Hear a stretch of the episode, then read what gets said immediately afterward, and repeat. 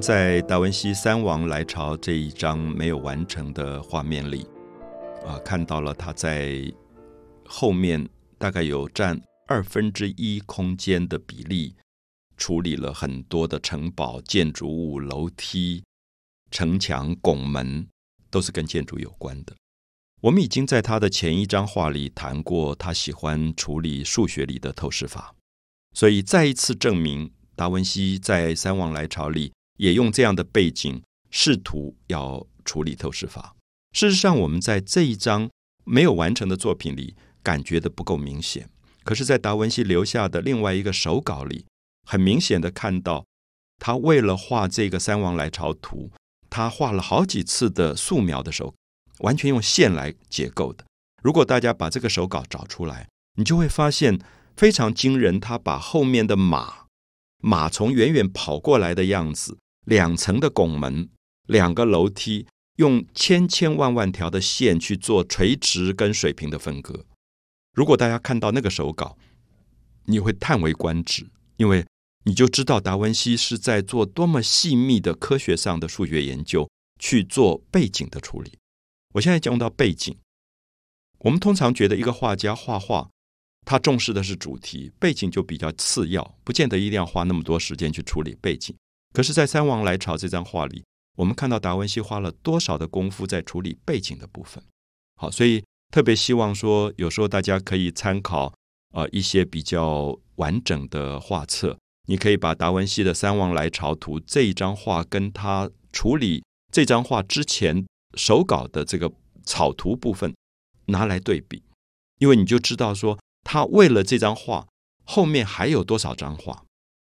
一层一层的去做分割的这个部分，所以因此有的时候，呃，比较简单的画册比较可惜，因为它可能只有这张三王来朝的这个未完成的稿件，就没有前面的草图，所以你就没有办法做比较。所以我一直建议大家能够找一个比较完整的画册去做比较，所以你才会知道达文西在历史上不可动摇的这个永恒地位，因为。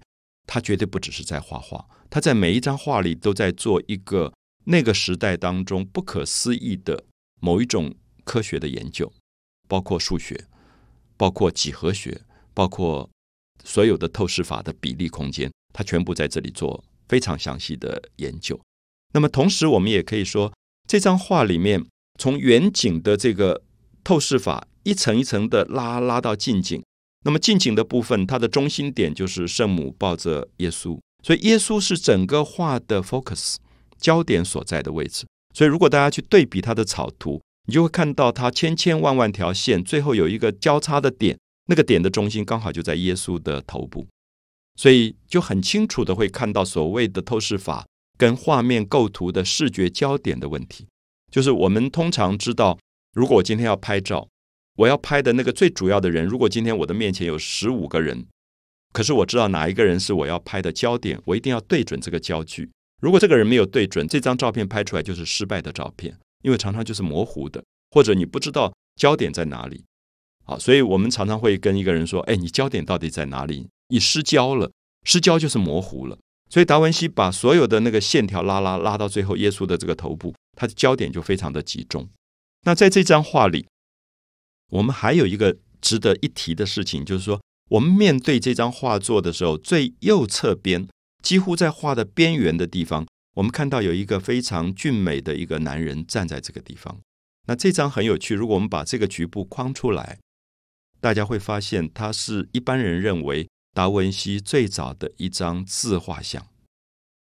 达文西的自画像，我们知道，达文西后来在晚年的时候，六十岁以后。他画过他自己很苍老的自画像，可是现在一般人觉得他在不到三十岁的时候，他曾经画过一张非常俊美的自画像。那历史上里面记录说，达文西长得非常的漂亮，他是一个极其英俊的一个男子，也特别爱美。所以从这张画像里，你可以看到他的长头发啊，一头卷发，身上穿着好漂亮的衣服，有点像当时最隆重的那种丝绒的那种衣服。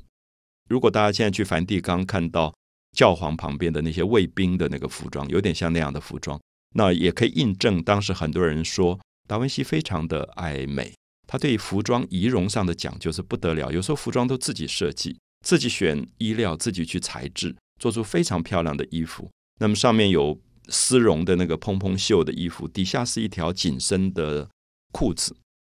所以很年轻貌美的一个男子站在画面，而他的头部转向画的外面在看，在看画的外面。所以这一个自画像很特别。我们知道当时其实是有一个习惯，有些画家会偷偷的把自己的画画在画里面，那画在一个不起眼的一个角落，好像是希望自己参与一个历史的题材。因为三王来朝是一个神话故事，可如果把自己放到这个画里，表示自己参与了两千年来圣经基督诞生的一个历史的故事，好像他要参与那个时刻。所以这个自画像的部分啊，在比较完整的画册里，通常也都会被放大。那特别让大家看到达文西年轻的时候那种俊美非凡的某一种气质。所以，因此我们也可以在这个画像里阅读到达文西对他自己容貌的某一种自信，或者是某一种眷恋。某一种眷恋，就是他对美是非常执着的。他也觉得美是人的脸上、人的生命里面所呈现出来的一种最动人的光。所以我们刚刚提到说，他很喜欢研究人的五官。人的五官有眉毛、有眼睛、有鼻子、有嘴巴、有耳朵，他没有什么不同。可是为什么我们觉得这个人美，这个人不美？而为什么这个人美的这么尊贵？这个人常常即使常常在电视综艺节目出来，可是你觉得有点俗气，或者是有一点格调不高。那因此，达文西总是觉得人要经由他内在更深的生命的。透彻的涵养，他的脸上才升华出一种光出来，一种美的光。所以他并不认为美只是眼睛大、鼻子高，就是他并不认为美只是名模式的美。他觉得美是一个从生命内在出来的一种动人的力量，就有一点像东方说“腹有诗书气自华”。当你书读多了，你生命比较深沉，你自然会透露出生命的一种高贵性。那么，我们可以用这些画来对比画面里面最早出现的达文西年轻时候的。一张自画像，美的沉思。我是蒋勋。